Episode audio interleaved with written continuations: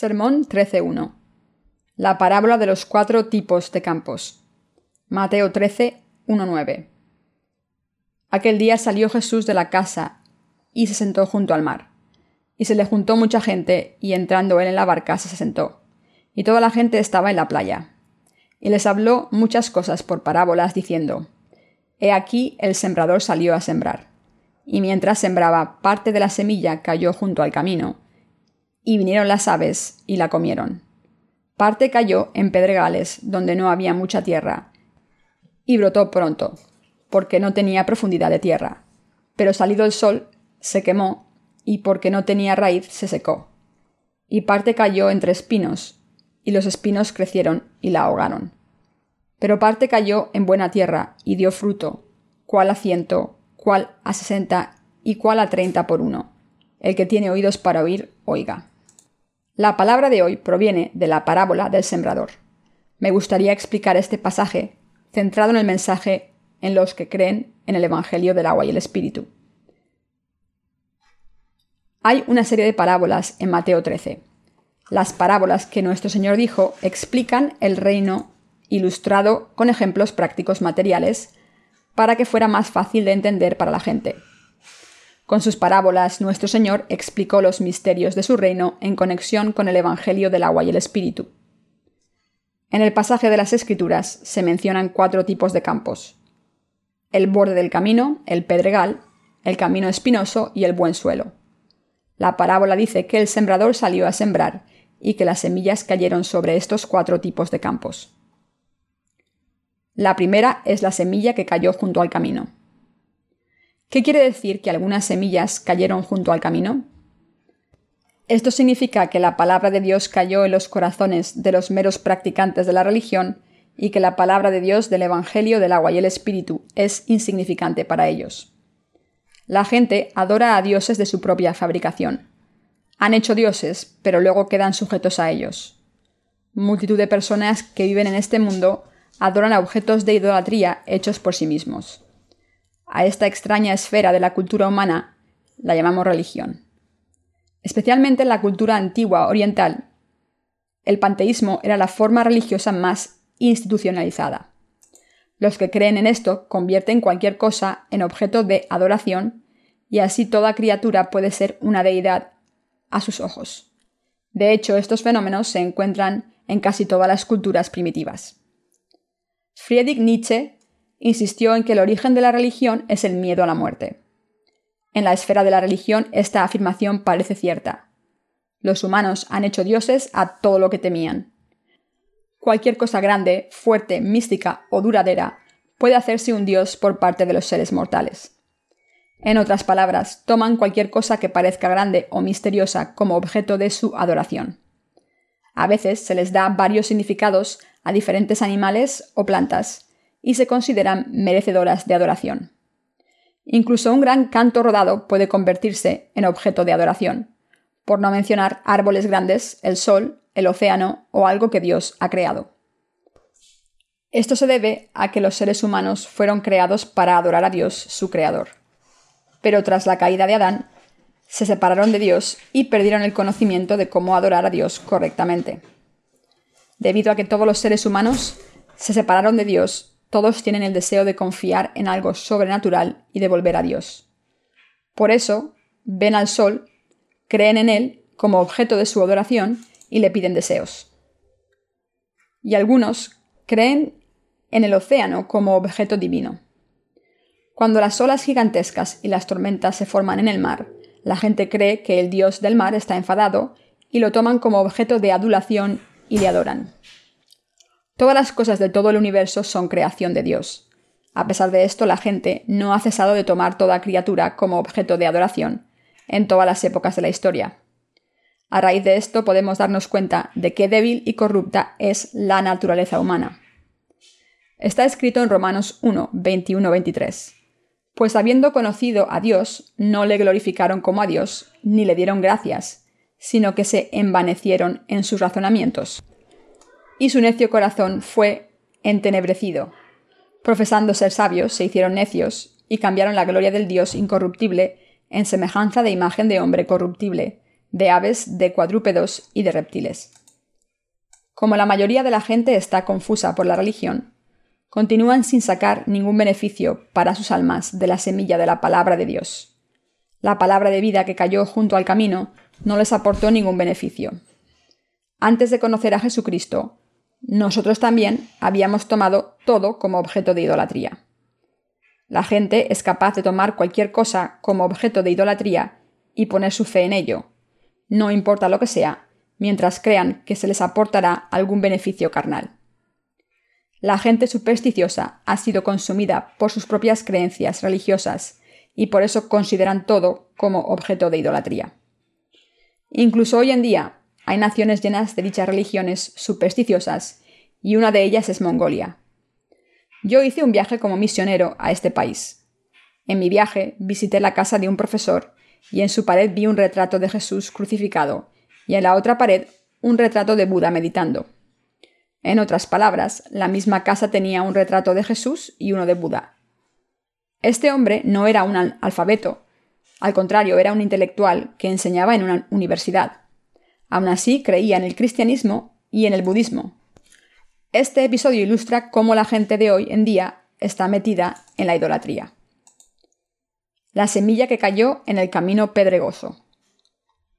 Continuando con su parábola, nuestro Señor dijo que la segunda remesa de semillas cayó en un pedregal. Nuestro Señor dijo, parte cayó en pedregales, donde no había mucha tierra, y brotó pronto, porque no tenía profundidad de tierra. Pero salido el sol, se quemó, y porque no tenía raíz, se secó. Un campo debe tener suelo en abundancia. Las semillas que caen en un pedregal no pueden echar raíces profundas en el suelo a causa de las piedras, y al final se secan porque los brotes no pueden ser alimentados por sus raíces. Por tanto, nuestro Señor se encontró con un problema con el segundo campo de piedras. Las piedras que estaban en este campo eran grandes obstáculos para que crecieran las semillas. Los que no reconocen que son las semillas del mal acabarán así. Cuando la semilla de la vida se siembra en el campo de nuestros corazones, debemos aceptar la palabra de Dios, reconocer la verdad de esta palabra y ser salvados de nuestros pecados. Sin embargo, la semilla que cae en un pedregal significa que el Evangelio del agua y el Espíritu ha caído en los corazones de los que están llenos de sus pensamientos carnales. Este pasaje nos habla de que lo que lleva a nuestras almas a la muerte son nuestros pensamientos carnales que evitan que la palabra de Dios eche raíces profundas en nuestros corazones. Por tanto, como no hay profundidad en la tierra, se secan. Es difícil para ustedes y para mí llegar a un entendimiento de nuestra naturaleza fundamental. Somos propensos a no saber quiénes somos realmente. Es realmente difícil darnos cuenta de que somos una generación de malignos. Isaías 1.4. El Señor dijo que la maldad del hombre era grande y que todo impulso de sus pensamientos era malvado. Génesis 6.5. Dicho de otra manera, ningún pensamiento nuestro vale la pena. Las semillas que caen en un pedregal nos demuestran que los que no admiten su propia naturaleza no pueden ser librados de sus pecados al final, porque no pueden aceptar estas semillas en el fondo de su corazón, debido a que no se conocen a sí mismos. La gente está inclinada a confiar en sus propios pensamientos, la razón, más que en la palabra de Dios, en vez de poner su fe y confiar en la palabra de Dios. Le dan más peso a sus propias experiencias personales y religiosas que a creer en la palabra del Evangelio del agua y el Espíritu. Ante Dios, creer en nuestros propios pensamientos constituye el pecado de levantarse contra Él. Si la gente quiere que las semillas del Evangelio, del agua y el Espíritu sean sembradas en el campo de sus corazones, deben admitir honestamente ser malvados ante la palabra y aceptar la palabra del Evangelio, del agua y el Espíritu en sus corazones.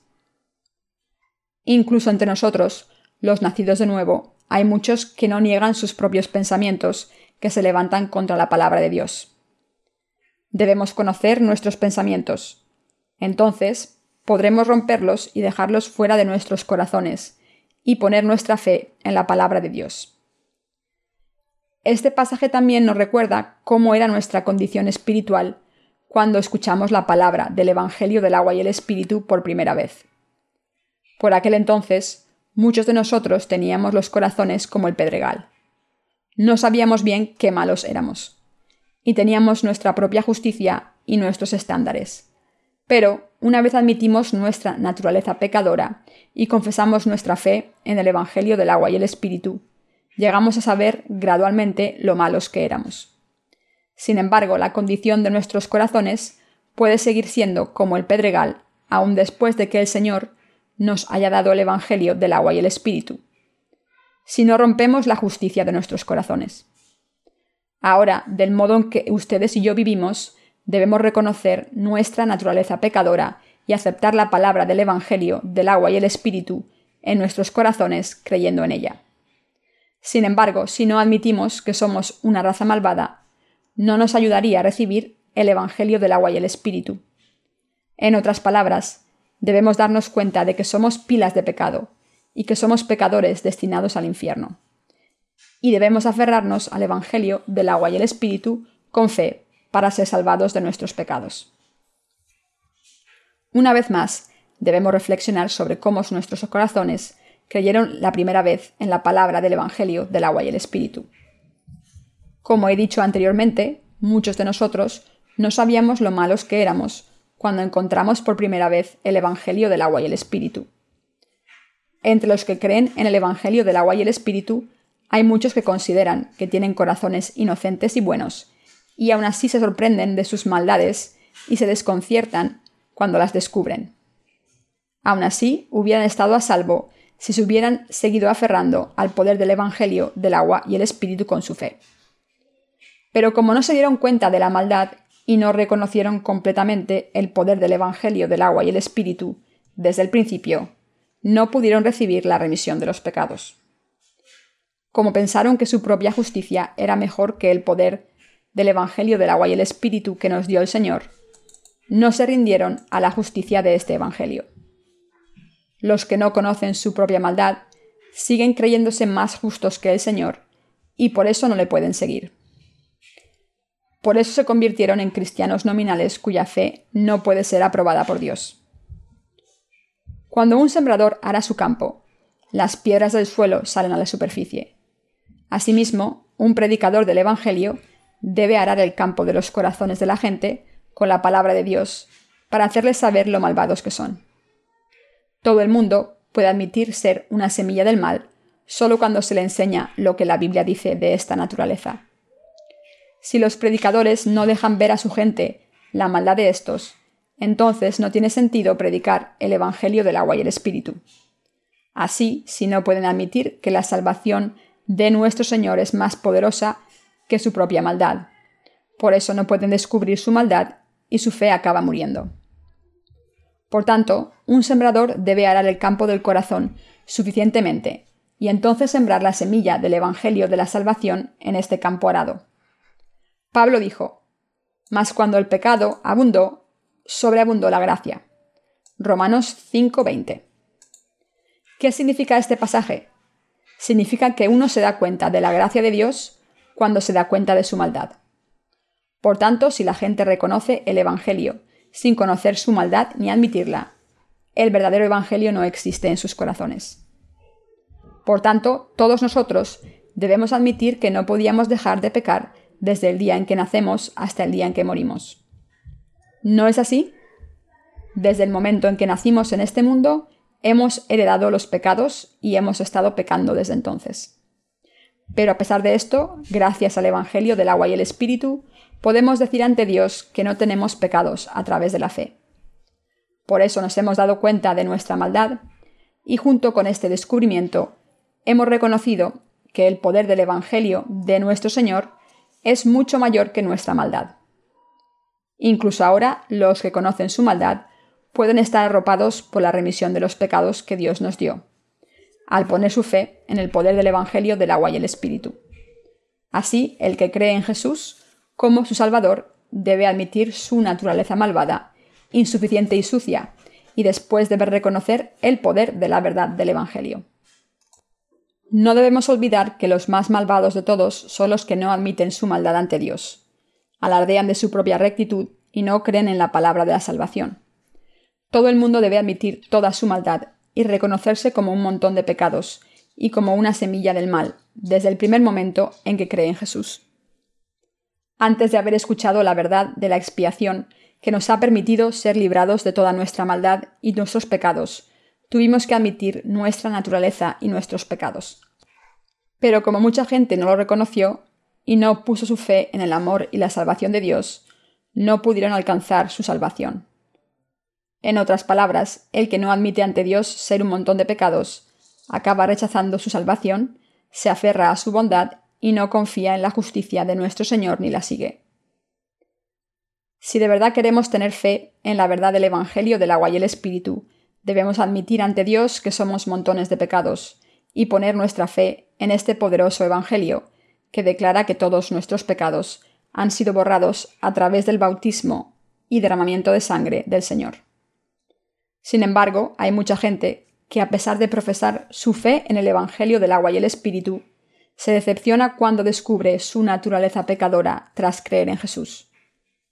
En realidad deberíamos dar gracias cuando vemos nuestras insuficiencias, porque el poder del Evangelio ha borrado esos pecados. Los que no reconocen que su maldad ha sido borrada por el Evangelio del agua y el Espíritu que el Señor nos ha dado, no pueden dar gracias a Dios por su justicia y acaban separándose de Él.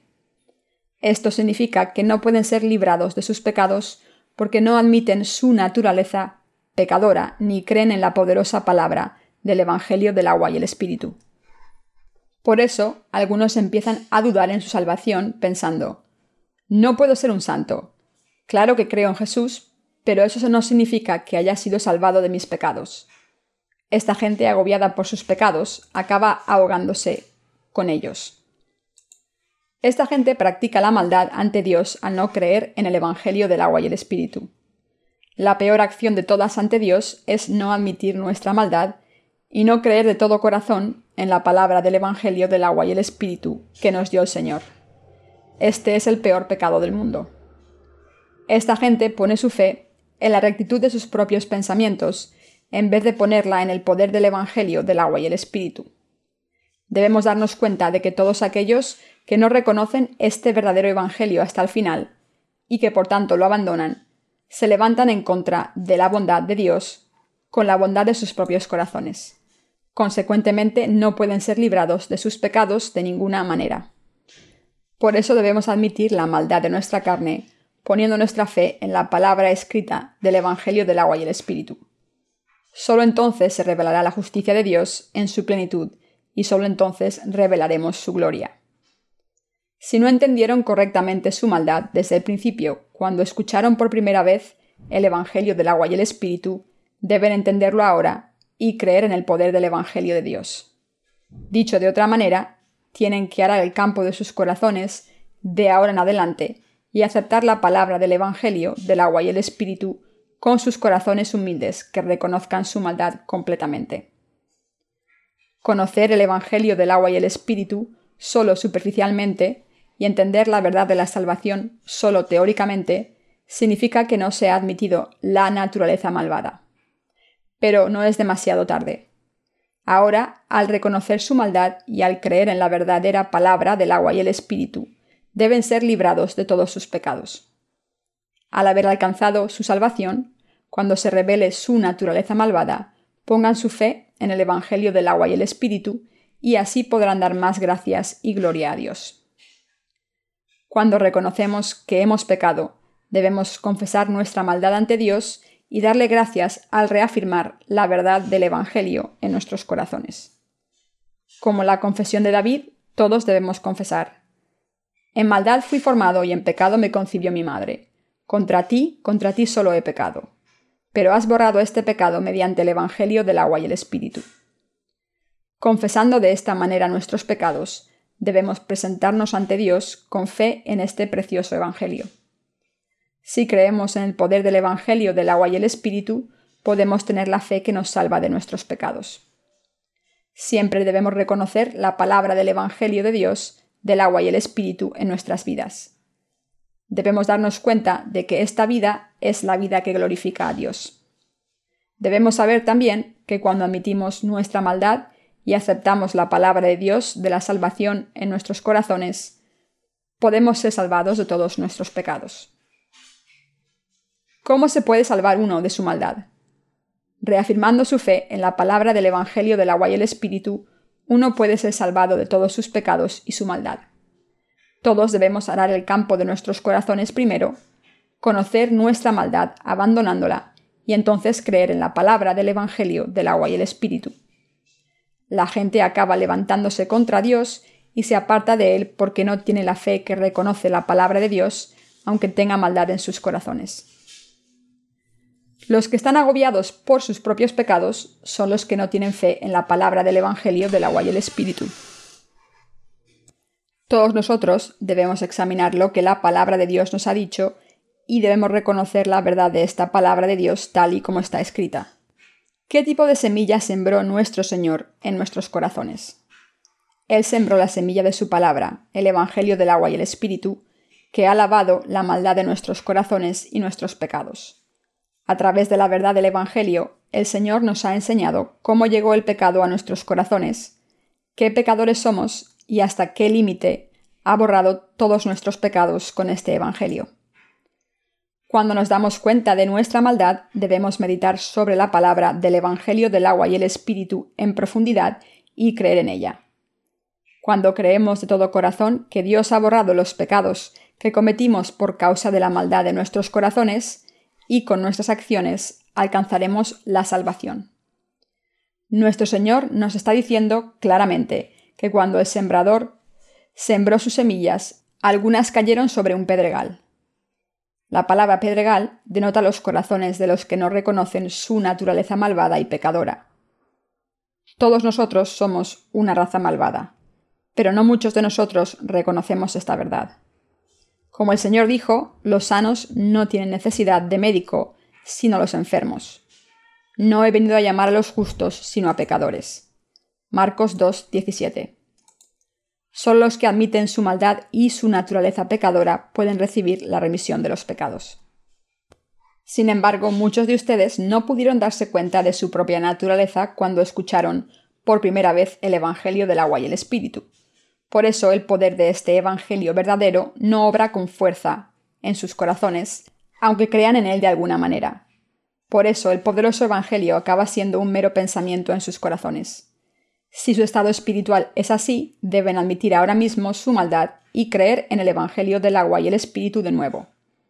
Si se han dado cuenta de la maldad en sus vidas, aunque haya pasado mucho tiempo desde que escucharon por primera vez el Evangelio del agua y el Espíritu, todo lo que deben hacer es reafirmar su fe en el Evangelio del agua y el Espíritu. El tercer campo, el campo espinoso. El tercer campo es el campo espinoso. ¿Cuál es el significado espiritual del campo espinoso? Se refiere a los corazones malvados que siguen las pasiones de este mundo. Jesús nos está diciendo que aunque la gente que tiene estos corazones reconoce que el Evangelio del agua y el Espíritu es correcto, su fe es tan débil que abandonan el verdadero Evangelio si se presenta como un obstáculo para su éxito mundano. La fe de los que tienen deseos carnales acaba renunciando sus esfuerzos para seguir al Señor por su deseo de poseer las cosas del mundo. Ellos sirven a sus dos amos. Su fe es como los animales impuros que no tienen la pezuña hendida. Levítico 11, 8. Los corazones de esta gente tienen más deseo por la carne que por la fe en la palabra de Dios, y como resultado acaban renunciando a su fe en la justicia de Dios. Las semillas que caen entre espinas germinan, por lo menos al principio, pero las espinas las cubren, tapando el sol y matándolas. Esto se refiere a los que, debido a su pasión por este mundo, acaban renunciando a su fe en la palabra de Dios y la dejan de lado. Aunque seamos justos ahora, ¿Cómo pueden nuestros corazones no amar a este mundo? Esto es más que posible para todos nosotros. Pero si tenemos la fe que nos permite ser bautizados en Jesucristo, morir con Él y ser resucitados con Él, y solo si tenemos esta fe, podemos darnos cuenta de que estas pasiones son fútiles y con esta fe podemos vivir en la verdad. En otras palabras, aunque no podamos evitar vivir en nuestra carne, debemos vivir con nuestra fe espiritual. Sin embargo, los que no tienen la fe verdadera que les permita morir con Jesucristo y vivir con Él, acabarán ahogándose en el peso de sus deseos carnales. Sus corazones que aman este mundo taparán el amor por el Señor y sus almas morirán. Por eso deben tener la fe que les permite morir con Jesucristo y vivir con Él. Y pueden mantener esta fe cuando se aferran al Evangelio del agua y el Espíritu con todo su corazón. Al final, estos tres campos de los cuatro campos de los que habló el Señor nos dicen que los que tienen este tipo de corazones están destinados a fracasar porque se aferran a su propia rectitud, a sus pensamientos y a sus pasiones. Pero aún así debemos darnos cuenta de que hay un campo que puede producir una cosecha por ciento, 60 o 30. El cuarto campo, la tierra buena. ¿Qué tipo de campo creen que es la tierra buena de la que habla el pasaje de las Escrituras? Jesús dijo que las semillas de vida cayeron en tierra buena y dio fruto, una ciento, otra sesenta, otra treinta. ¿Quiere decir esto que el que uno sea un campo bueno o malo estaba determinado desde su nacimiento? No, no se nace siendo un campo bueno, mientras que otros nacen siendo pedregales o campos espinosos. La tierra buena de la que habla la Biblia se refiere a los corazones de los que tienen fe en su palabra. No podían haber tenido esta fe desde su nacimiento. En cambio, su fe en el verdadero Evangelio se reforzó cuando reconocieron haber sido como el borde del camino y pedregales y caminos espinosos. Llegaron a tener corazones limpios de maldad al poner su fe en el Evangelio del agua y el Espíritu. Debemos darnos cuenta de que todo el mundo nace como pecador y muere como pecador. Por supuesto, puede haber diferencias en el comportamiento de cada individuo, pero con respecto a su naturaleza fundamental, todos los humanos somos iguales y nadie puede evitar nacer como el borde del camino, el pedregal y el campo espinoso. Por tanto, todos nacimos como pecadores y como tales, todos debemos nacer de nuevo, creyendo en el Evangelio del agua y el Espíritu. Es absolutamente indispensable que se den cuenta que solo los que creen en el Evangelio del agua y el Espíritu pueden convertirse en la buena tierra. Dicho de otra manera, cuando ponemos nuestra fe en la palabra del Evangelio del agua y el Espíritu, podemos convertirnos en la tierra buena, que es un corazón que desea seguir a Dios confiando en su palabra. El Señor ha borrado todos nuestros pecados de una vez por todas y nos hemos convertido en hijos del Señor al creer en esta verdad del Evangelio del agua y el Espíritu. Sin embargo, algunos de entre nosotros dudamos de su salvación, pensando que no han sido salvados de sus pecados. Ellos proclaman su fe en el verdadero Evangelio, la Iglesia de Dios y en ser sus hijos, pero cuando la duda sacude su fe débil, llegan a pensar que no son el pueblo de Dios ni los justos. Entre los que han entrado en la Iglesia de Dios, si alguien piensa así y duda su propia salvación del pecado, aunque haya escuchado la palabra del Evangelio del agua y el Espíritu, predicada por la Iglesia de Dios, esto solo significa que todavía tiene muchos problemas con su fe. No es ninguna exageración decir que esta persona todavía tiene que convertirse en la tierra buena y que todavía es un pedregal o un campo espinoso. Esto se debe a que no admitió su maldad antes de poner su fe en la verdad del Evangelio del agua y el Espíritu. La salvación de los pecados depende de que uno reconozca su maldad y crea en el Evangelio del agua y el Espíritu. La remisión de los pecados depende de esto. Pero si alguien piensa, no puedo decírselo a nadie, pero creo que algo no va bien en mi salvación, entonces esta persona sigue siendo un pedregal. Por eso debe admitir su propia maldad. ¿Saben cuándo podemos ser salvados de nuestros pecados? Cuando reconocemos nuestra maldad y nos aferramos sinceramente a la palabra del Evangelio del agua y el Espíritu, que Dios nos ha dado, podemos ser librados de nuestros pecados. Cuando creemos en la palabra de Dios con nuestros corazones y la confesamos con nuestros labios, podemos ser justos y recibir nuestra salvación. Si alguien cree en la palabra de Dios de todo corazón, admitirá su maldad y se aferrará al Evangelio del agua y el Espíritu, y así será salvado de sus pecados. Antes habíamos vivido nuestras vidas religiosas y no conocíamos nuestra naturaleza malvada. No nos habíamos dado cuenta de que estábamos destinados al infierno de acuerdo con la ley de Dios. Por tanto, tuvimos que reconocer primero esta ley de Dios, que declara que el precio del pecado es la muerte, y poner nuestra fe en el Evangelio del agua y el Espíritu para ser salvados de todos nuestros pecados. Todos debemos confesar nuestras debilidades ante Dios. Señor, he sido muy malvado y corrupto. Antes había vivido una vida religiosa, creyendo en cualquier cosa como si fuera mi Dios. Tenía muchos deseos carnales. Mi carne era tan malvada que no podía seguirte, y mi corazón estaba lleno de montones de pecados sin confesar. Era tan malvado que no podía aceptar mi propia maldad. Pero a pesar de ello, Señor, tú viniste a este mundo encarnado en un hombre para salvarme de mis pecados, y para hacerlo tomaste todos los pecados de la humanidad al ser bautizado por Juan. Y no solo esto, sino que llevaste esos pecados a la cruz, moriste en ella y te levantaste de entre los muertos. Al hacer todo esto por mí, me has salvado para siempre de mis pecados. Señor, aunque soy insuficiente ante ti, creo que me has salvado de todos mis pecados con el Evangelio del agua y el Espíritu. Querido Dios, no era más que estos tres campos, el borde del camino, el pedregal y el camino espinoso, y no podía evitar estar maldito. Pensé que no era tan malo, pero ahora conozco mi naturaleza malvada completamente.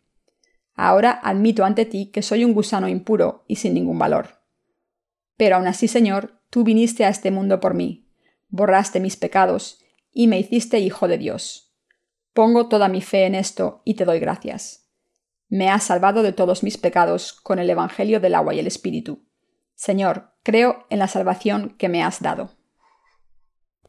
Esta buena tierra puede aceptar la semilla de Dios como un niño, diciendo Señor, ¿dices que tomaste mis pecados al ser bautizado? Gracias, Señor. ¿Cargaste con los pecados del mundo y moriste en la cruz por mí?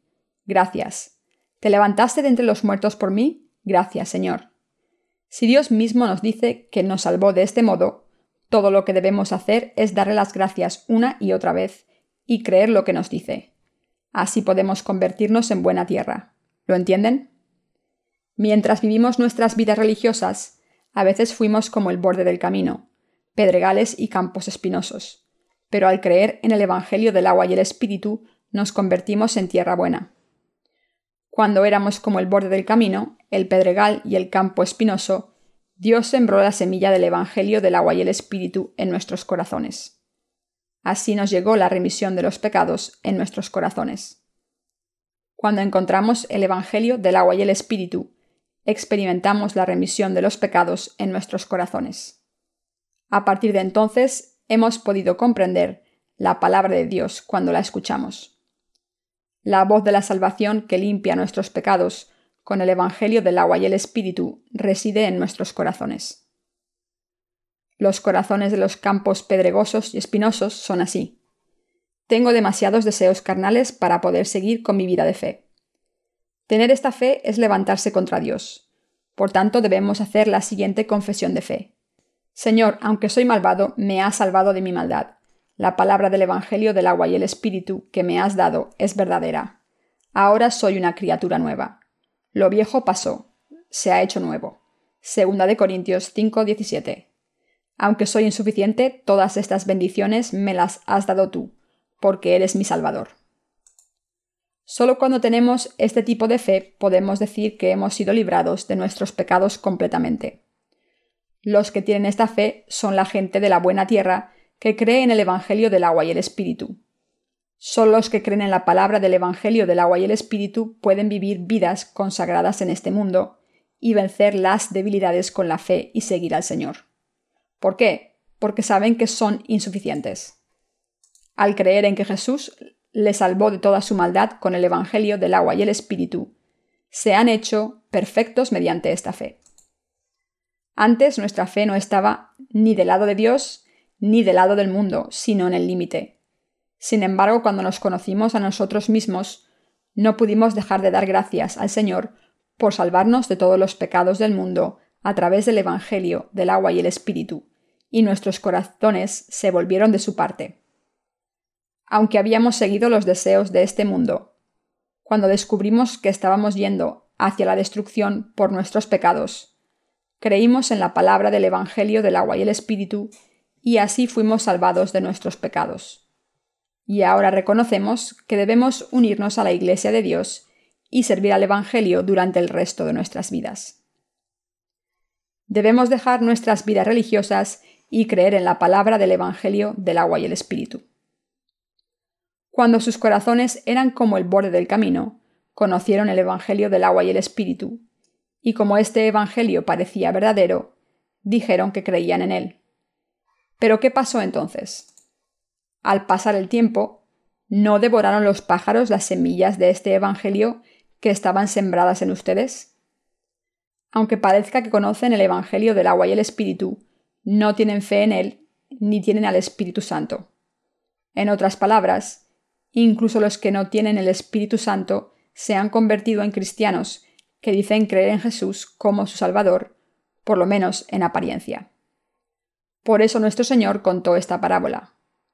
Al principio éramos como el borde del camino, como el pedregal y el campo espinoso, y solo cuando nos convertimos en buena tierra pudimos dar cosechas en 60, 30 y 100.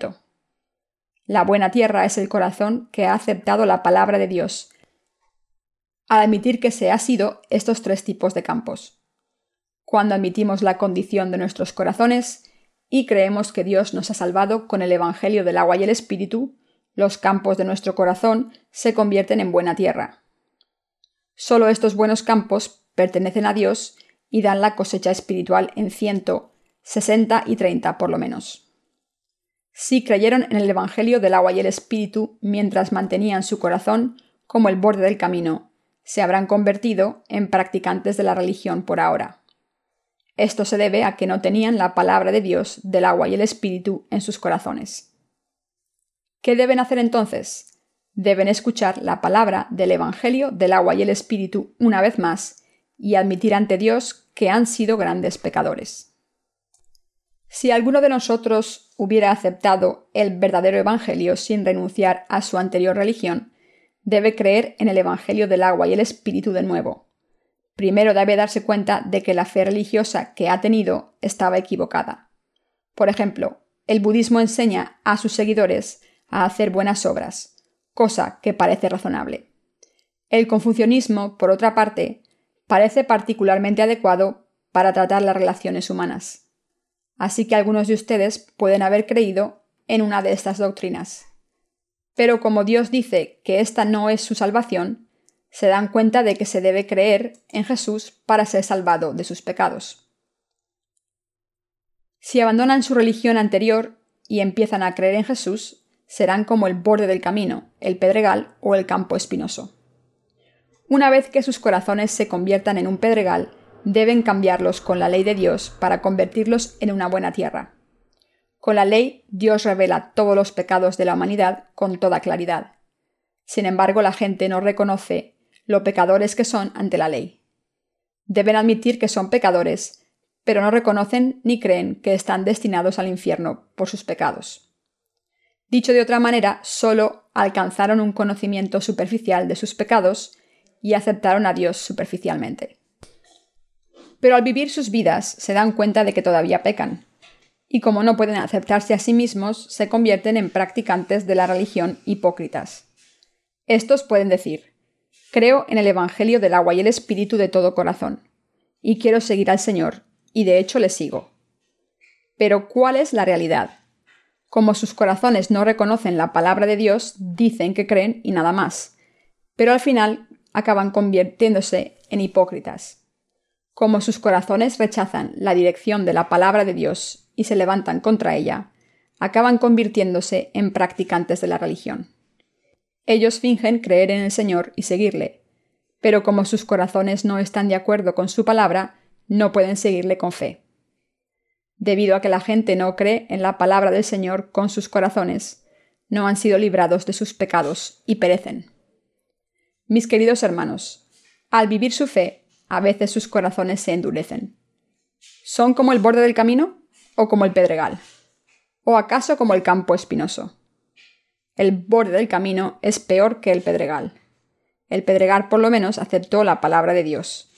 Pero las semillas no fueron sembradas en el borde del camino, sino que fueron devoradas por los pájaros. Si sus corazones son como el borde del camino, deben arrepentirse y creer en el Evangelio del agua y el Espíritu. Por lo menos el pedregal tiene tierra y las semillas se pueden sembrar. En estos campos pedregosos, al haber tierra, entran las piedras.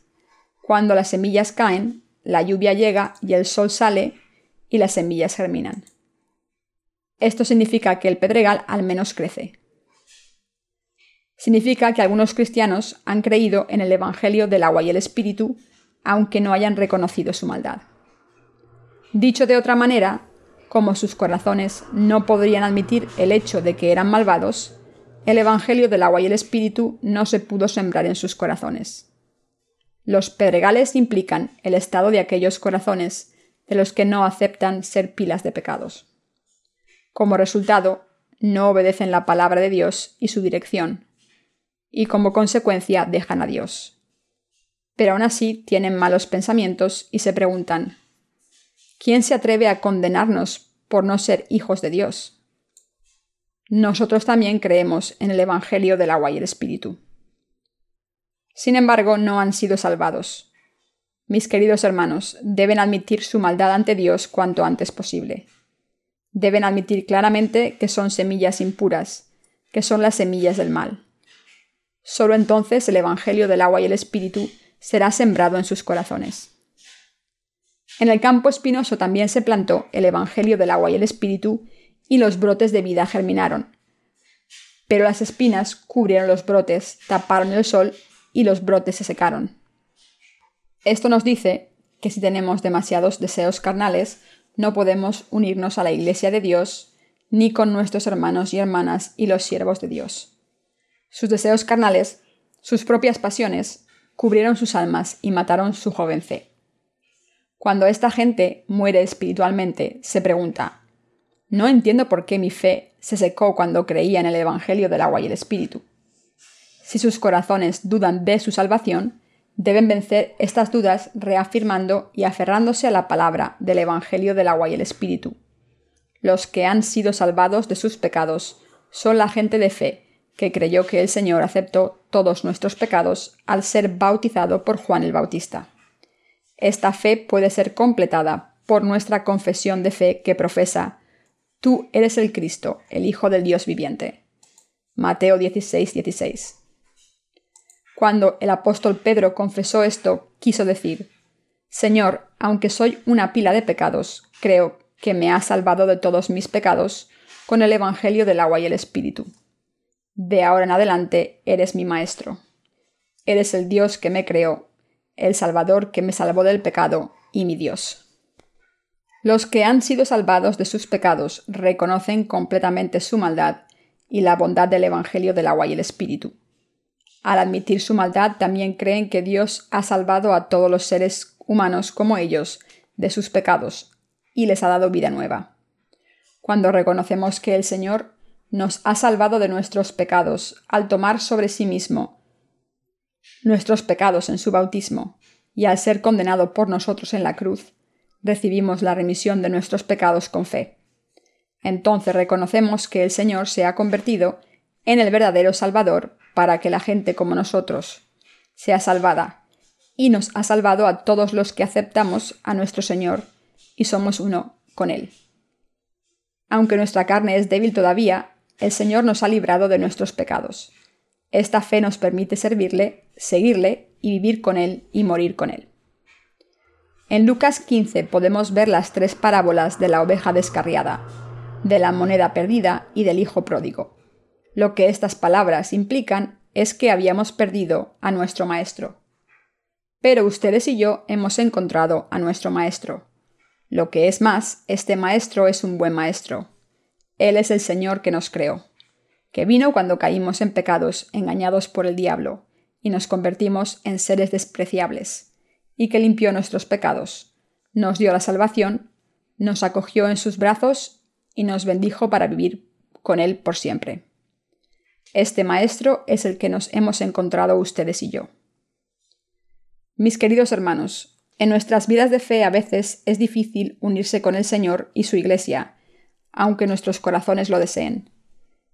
En estos momentos debemos reconocer el Evangelio del agua y el Espíritu y toda la palabra de Dios. Debemos admitir todos nuestros pecados cuando la ley los señala como pecados. Debemos admitir que somos pilas de pecados que nacieron con esos pecados. Debemos asentir la afirmación de la ley que dice, la paga del pecado es muerte. Debemos reconocer que Jesucristo tomó todos nuestros pecados de una vez por todas al ser bautizado. Debemos aceptar que llevó esos pecados a la cruz, murió en ella y se levantó de entre los muertos. Y debemos reconocer que Jesucristo es nuestro Salvador. Si admitimos todo esto, habremos sido salvados. Sin embargo, lo que es importante es el estado de su corazón cuando escucharon la verdad del Evangelio del agua y el Espíritu si era como el borde del camino, el pedregal o el campo espinoso. Su fe no durará mucho si no araron el campo malo con la palabra de Dios antes de que creyeran en el verdadero Evangelio. Aunque algunos de nosotros escucharan el Evangelio del agua y el Espíritu en esas condiciones, hay todavía muchos casos de gente que fue perfeccionada más tarde cuando escucharon la palabra una y otra vez. Por eso la mayoría de gente se salva después de un tiempo, desde la primera vez que escucharon el Evangelio. Si este es su caso, son afortunados. Si alguien aceptó el Evangelio del agua y el Espíritu sin arar la mala condición de su corazón, su salvación no estará completa, en realidad, sino que solo está en sus pensamientos. Dicho de otra manera, si alguien no aceptó la verdad del Evangelio correctamente en el centro de su corazón, sino que solo la aceptó de manera intelectual y teórica, no ha sido salvado todavía, por mucho que profese su fe en el Evangelio con sus labios.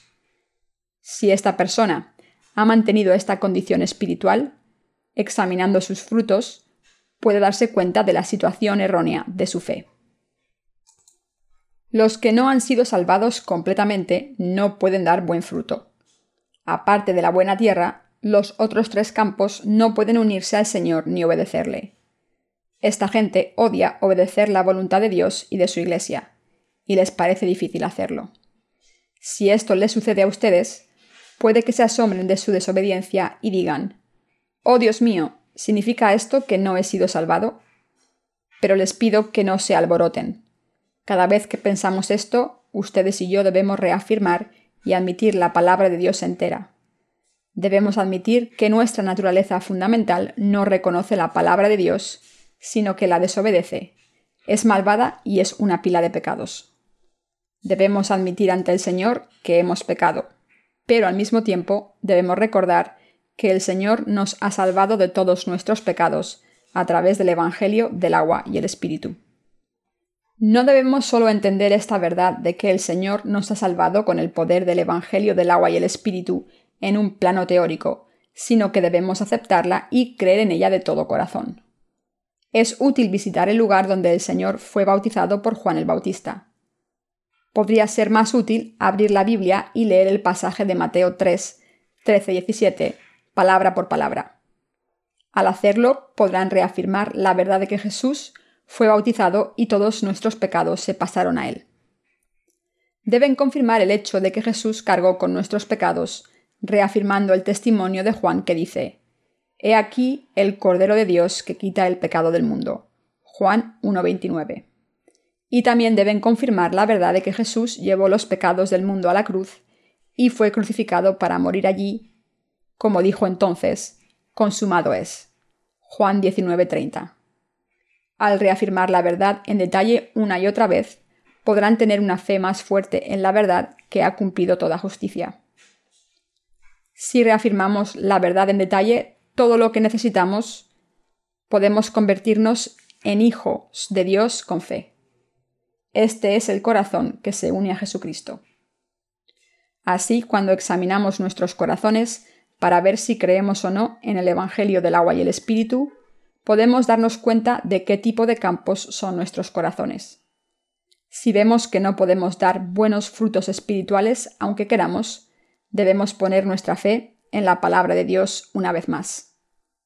Debemos aferrarnos a la palabra de Dios en nuestros corazones, creer en ella y reconocerla. Debemos admitir los pecados de nuestros corazones y nuestros pecados personales, y debemos reconocer también que somos las semillas del pecado, destinadas al infierno por nuestros pecados. Además, debemos reconocer que el Señor vino a nosotros y nos ha salvado de todos nuestros pecados con el Evangelio del agua y el Espíritu. Cuando reconocemos toda la palabra de Dios, nuestra fe tendrá raíces sanas y tendremos la fe que nos salva de nuestros pecados. ¿Hay alguien entre nosotros que haya vivido esta vida de fe durante mucho tiempo y dude cada vez más de su fe? Si son así, deben reconocer toda la palabra de Dios cuanto antes posible diciendo, acepté el Evangelio mientras mi corazón era como el borde del camino, el pedregal y el campo espinoso, pero aún así el Señor me ha salvado. Si admiten de todo corazón ante Dios que son grandes pecadores, que merecen ir al infierno, y ponen su fe en el Evangelio del agua y el Espíritu de nuevo, el Señor les recibirá como hijos de Dios. Está escrito en la Biblia, mas a todos los que le recibieron, a los que creen en su nombre, les dio potestad de ser hechos hijos de Dios. Juan 1.12. Si creen en la palabra de Dios, sus almas serán salvadas de todos sus pecados. Aunque sean insuficientes en sus acciones, si admiten su maldad y creen en la palabra del Evangelio del agua y el Espíritu, Dios les dará la habilidad de vivir de la fe. Básicamente, hemos sido seres sin ningún valor como los tres campos malos, pero el Señor nos ha dado la palabra espiritual del cielo, nuevo poder y fe santa. Al darnos estos pensamientos y corazones, nos ha permitido hacer su obra santa y nos ha permitido vivir según la voluntad de Dios.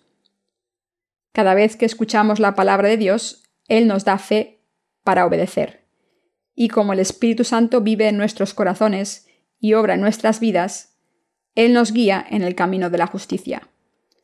Así es como Dios nos bendice y obra en nosotros. Mis queridos hermanos, ¿quién es nuestro sembrador? El Señor. Cuando nuestro Señor vino a la tierra a salvarnos de todos nuestros pecados, con el agua y el Espíritu, ¿No lo cumplió todo? Él lo cumplió todo. Cuando nuestro Señor completó nuestra salvación, ¿creímos en esto cuando creíamos en Él por primera vez? Nuestros corazones eran de la religión entonces. Yo mismo cambié de religión una y otra vez. Todos hemos tenido más de una religión durante nuestras vidas. Cada grupo étnico tiene sus propias religiones. Es más, la tendencia cultural de hoy en día es convertirnos en una sociedad multiétnica. Mucha gente está acostumbrada a identificarse con dos o tres religiones a la vez. Por ejemplo, en mi país, Corea, muchos cristianos todavía visitan chamanes o templos budistas para conocer su futuro cuando pasan por una crisis en sus vidas. La gente cree en varias religiones. Algunos acaban teniendo más de diez. Ustedes y yo debemos admitir que aunque hayamos sido así, el Señor nos ha salvado con el Evangelio del agua y el Espíritu. Desafortunadamente hay gente que quiere creer, aunque todavía quedan en ellos vestigios de otras religiones seculares. En otras palabras, hay un cierto tipo de gente que piensa que cree en Dios, aunque la palabra de Dios no esté en ellos, porque no se aferraron a esta palabra ni creyeron en ella de corazón. Esto es una tragedia. Esto les resulta tan difícil de conseguir porque intentan seguir al Señor aunque siguen en esta situación. Sin embargo, todo el mundo pasa por este proceso hasta que uno llega a ser salvado completamente por el Evangelio del agua y el Espíritu. Como la buena tierra aceptó ser como el borde del camino, el pedregal y el campo espinoso, cuando el sembrador vino y plantó semillas, aceptaron las semillas y por esto, y mediante la palabra de Dios, se convirtieron en la buena tierra y en hijos de Dios. A no ser que admitamos nuestra maldad y aceptemos las semillas, es completamente inútil. Por muy buena que sea la tierra, si no hay semilla, no hay obra de vida. Todos debemos admitir tan a menudo como podamos. He sido así de malvado, pero el Señor me ha salvado de todos mis pecados. En este momento, quien admita su malvada naturaleza y acepte la semilla de la vida en sus corazones, podrá convertirse en la buena tierra y en hijo de Dios. Por muy bueno que sea el campo de nuestro corazón, si no aceptamos la semilla de la vida, nuestra fe es en vano. Debemos aceptar la palabra de Dios como la verdad. También debemos aceptar la palabra de la ley sobre la condena del pecado y sobre la justicia de Dios. Si aceptamos en nuestros corazones el Evangelio del agua y el Espíritu que el Señor nos ha dado, estaremos sin pecado ante Él. Mediante la fe nos convertiremos en hijos de Dios, el pueblo de su reino y los obreros de su justicia, que dan los frutos de su justicia. Antes de conocer este Evangelio del agua y el Espíritu, había vivido una vida religiosa. Incluso después de nacer de nuevo, al creer en el Evangelio del agua y el Espíritu, me preocupaba por mi futuro y mi identidad religiosa, es decir, por si tenía que dejar el cristianismo mundano o no. Dicho de otra manera, hubo veces en que yo también tuve pensamientos estúpidos, pensando que hubiera tenido éxito en este mundo si me hubiera quedado en la confesión en la que estaba. ¿No era este corazón como el campo espinoso? Pero el Señor me ha sostenido con el poderoso Evangelio del agua y el Espíritu para que no perdiera este camino justo y muriera. He confirmado mi fe una y otra vez. Señor, eres Dios y mi Maestro. Para salvarme, mi Señor vino a la tierra, tomó mis pecados al ser bautizado, murió por mí y se levantó de entre los muertos.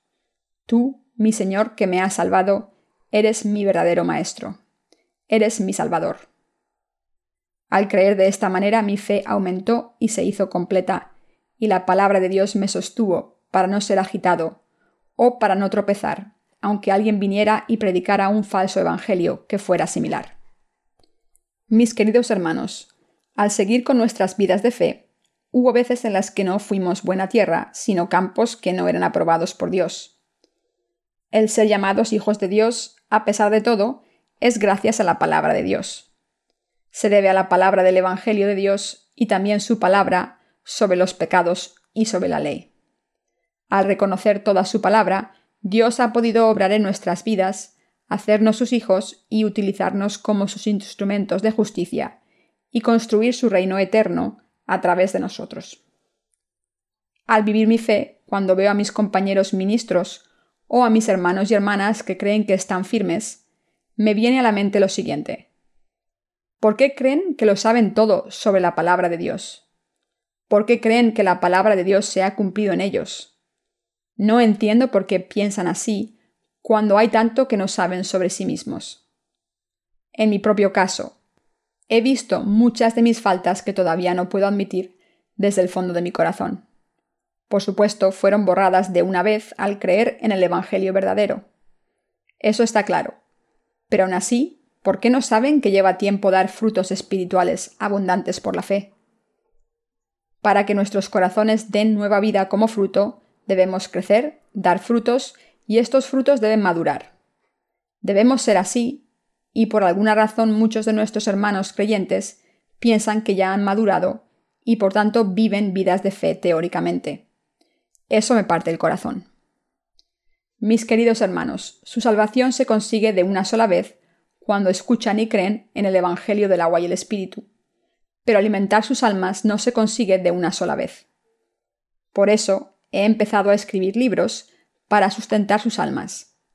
Las series de crecimiento espiritual, tras haber publicado 10 títulos de mis series sobre el Evangelio. Acabo de terminar el segundo volumen sobre el tabernáculo, y me dije a mí mismo, por fin he explicado la base de la palabra del Evangelio del agua y el Espíritu, aunque no es suficiente. Les pido a ustedes, a los santos nacidos de nuevo, que rebajen sus corazones y se alimenten constantemente de la palabra de Dios para no perecer. Sin embargo, hay gente que se atreve a afirmar que la palabra de Dios se ha cumplido en ellos. Incluso se atreven a decir que no tienen ninguna falta ante los demás. ¿Es esto posible? Por supuesto que no. Tras recibir la remisión de los pecados, nos avergonzamos de nosotros ante los demás. Pensábamos que no cometeríamos actos vergonzosos, pero como somos humanos, acabamos cometiendo muchos actos vergonzosos. Antes de nacer de nuevo, no sabíamos lo malvados e insuficientes que éramos. Pero ahora, cuando nuestra naturaleza se revela, nos damos cuenta de lo malvados que somos, y hay muchas cosas de las que avergonzarse.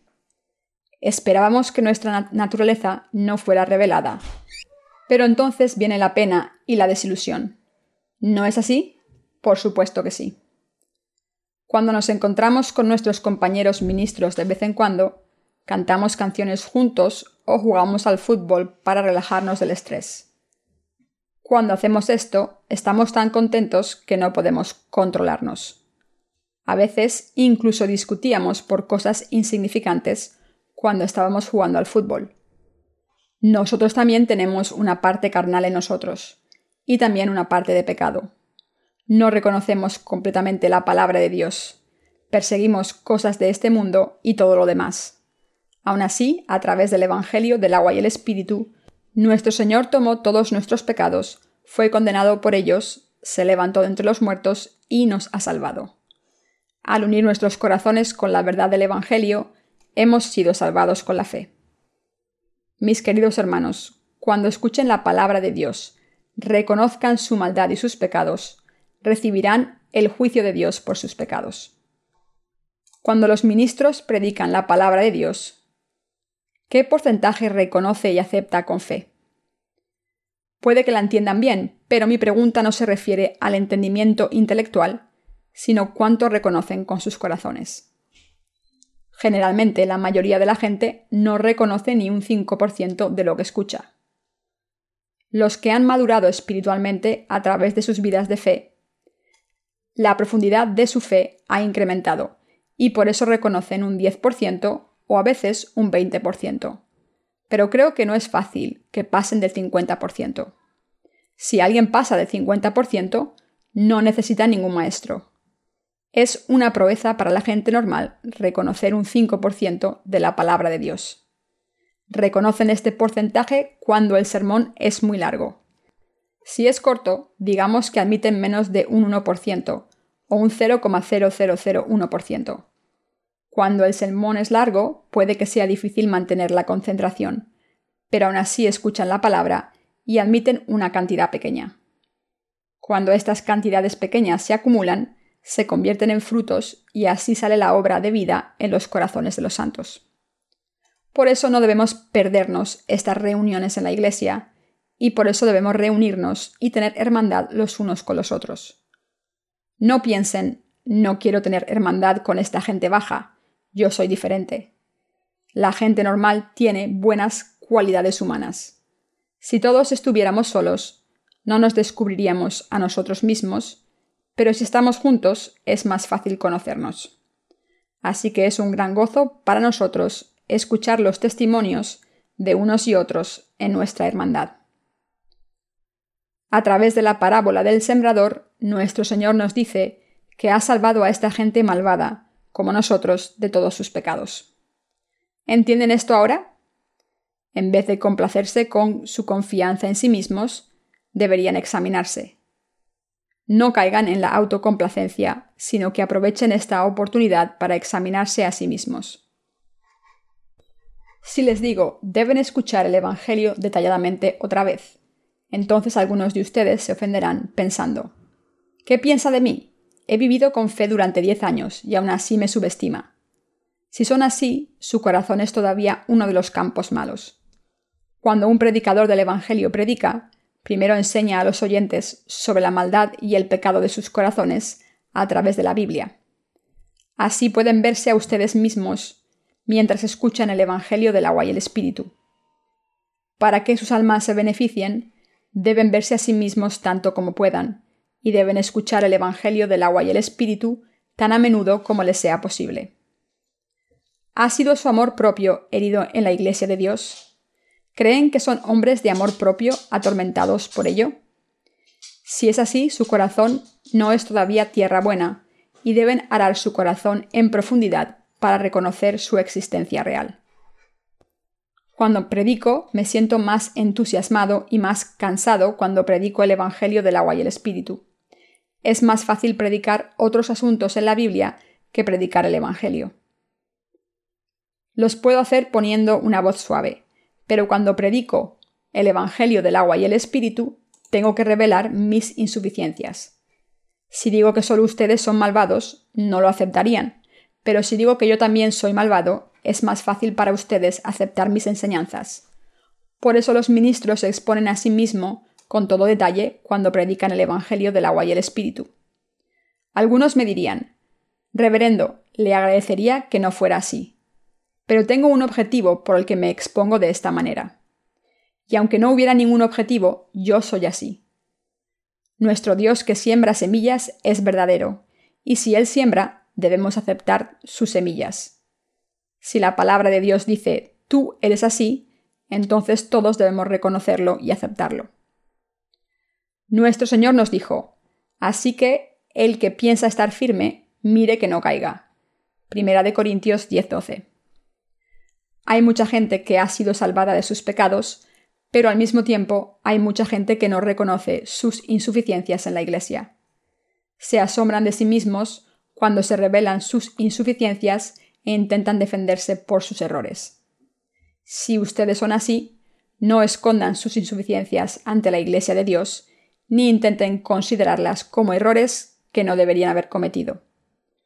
Cuando sus insuficiencias se revelan, deben creer que Dios las permitió para que reconocieran la bondad de su palabra. Podría haberlos hecho perfectos cuando nacieron de nuevo, pero les dejó con sus insuficiencias para que pudieran darse cuenta de la palabra de Dios a través de sus experiencias concretas, porque de lo contrario no la hubieran reconocido. Puede que parezca piadoso y espiritual cuando predico la palabra de Dios, pero cuando bajo del púlpito soy como ustedes. De alguna manera soy peor que ustedes. Últimamente no he sido demasiado fuerte y lo que es peor, he estado luchando con varios problemas de salud. Como he dicho antes, esto me ha hecho demasiado sensible. Pero mi mal genio es propio de mi carácter y no se debe totalmente a mis circunstancias. Mis queridos hermanos, por favor, tengan fe en la palabra de Dios. Admítanlo y cuando la semilla de Dios caiga sobre ustedes, reconózcanla y admítanla.